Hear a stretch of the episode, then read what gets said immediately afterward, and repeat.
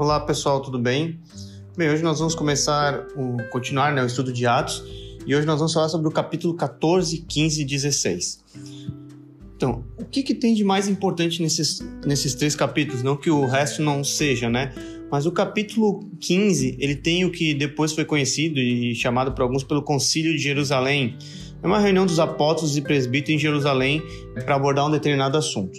Antes de a gente falar sobre ele, vamos voltar um pouco só para contextualizar qual que era, como, que, como que as coisas estavam acontecendo ou como que funcionava as coisas na época do começo da igreja. Nós vamos lembrar que os, que os apóstolos e o próprio Jesus e Paulo, a maioria deles eles eram judeus, né?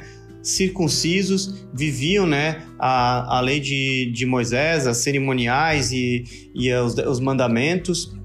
O judaísmo ele era como uma, era uma seita, né? Era, era, uma divisão entre várias seitas, mas todos eles pregando sempre as leis de Moisés, a circuncisão, a circuncisão. Temos que lembrar também que naquela época eles não tinham né, o Novo Testamento, ou pelo menos eles tinham as cartas já eram Paulo já distribuía suas cartas, né? Mas basicamente eles viviam é, com a leitura da palavra ainda do Velho Testamento, do que eles já tinham, né? Acesso. Então por isso é, nós temos no começo da igreja essa grande confusão, né? Porque do judaísmo saía a questão de que é, quem não era circunciso era imundo, é, era um pecador, não tinha chance de salvação. Existia na época até alguns rabinos que pregavam que Deus jamais mandaria para o inferno um circunciso.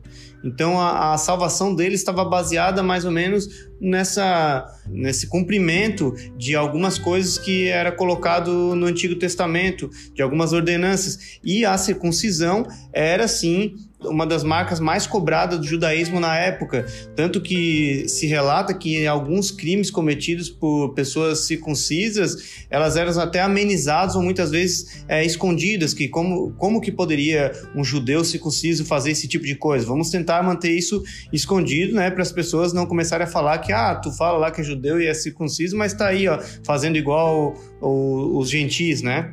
E esse conflito, ele se estende aí por Atos e depois nas cartas de Paulo nós conseguimos observar bastante, né?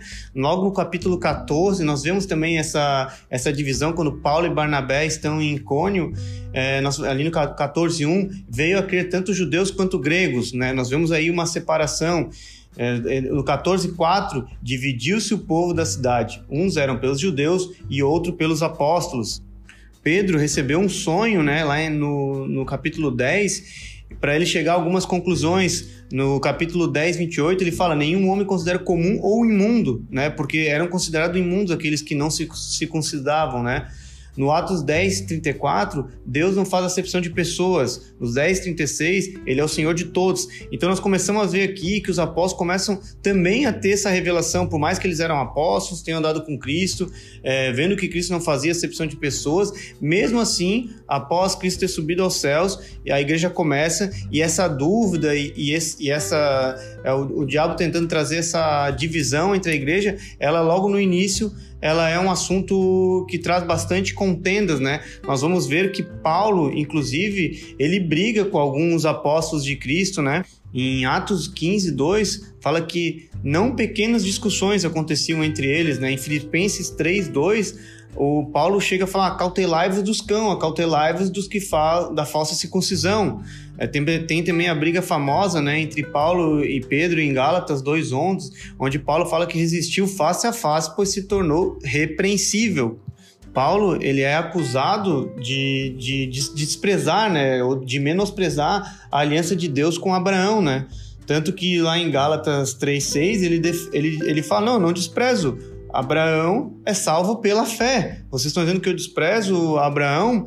Porque eles falam, ah, o Paulo está dizendo que não precisa se circuncidar, ele não ele não está levando em consideração o nosso pai, né? Ele não está levando em consideração a aliança de Deus com o nosso pai. E Paulo fala, não, eu tanto levo em consideração que ele faz uma defesa lá em Gálatas, dizendo, não, Abraão foi salvo pela fé, e eu prego essa fé que Abraão também foi salvo.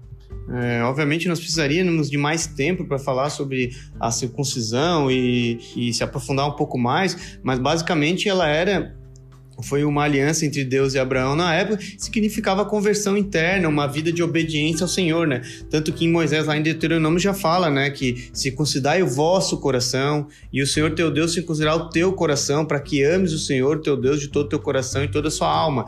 Então ela era algo externalizado, mas que refletia, na verdade, uma conversão interna, né? Preocupação dos apóstolos e, e principalmente de Paulo que ele luta nas, nas cartas de Gálatas, Efésios, era que os gentios começassem a pensar que a salvação não era simplesmente pela fé em Cristo, o único caminho não era a Cristo como Salvador, né? Mas que for, eles pudessem se justificar através da lei, tanto que essa é uma, é uma defesa que Paulo fala nas cartas de Efésios e Gálatas. Não, vocês não são salvos pela lei, vocês são salvos pela graça. O sangue de Cristo é suficiente. Então, o ápice desse problema todo chega então no capítulo 15, onde há essa reunião entre os presbíteros para basicamente discutir se seria, né? É, eles queriam, o, a, os judeus queriam sim que os gentios se convertessem, se circuncidassem, e essa dúvida foi feita então essa reunião para tomar essa decisão e, e, fazer como se fosse um decreto ou uma carta, né? Que no final, que a gente vê lá no capítulo 29, eles decidem, né? Que por, por, pois pareceu bem ao Espírito Santo e a nós não vos impor maior encargo além dessas coisas essenciais, que vos abstenha das coisas sacrificadas a ídolos, bem como do sangue, da carne de animais focado e das relações sexuais ilícitas. Dessas coisas farei bem se vos guardar guardardes saúde. Então o concílio basicamente decide isso, né? Que a partir daqui está decidido, nós não vamos judaizar os gentis, a Cristo é suficiente, nós seremos cristãos, seguiremos a Cristo, seremos salvos por Ele e não teremos que impor é, algumas leis é, de Moisés que já foram é, cumpridas em Cristo, né? É, esse áudio já ficou bem longo, eu não tenho como dar uma continuidade maior, apesar de o assunto requerer, mas os irmãos podem usar as, as, suas Bíblias e continuar essas leituras, se aprofundar, porque tem bastante assunto para desenvolver ainda sobre o concílio e todos esses assuntos abordados aqui nesse áudio. Quero agradecer a atenção, ficamos a, nos vemos no próximo áudio.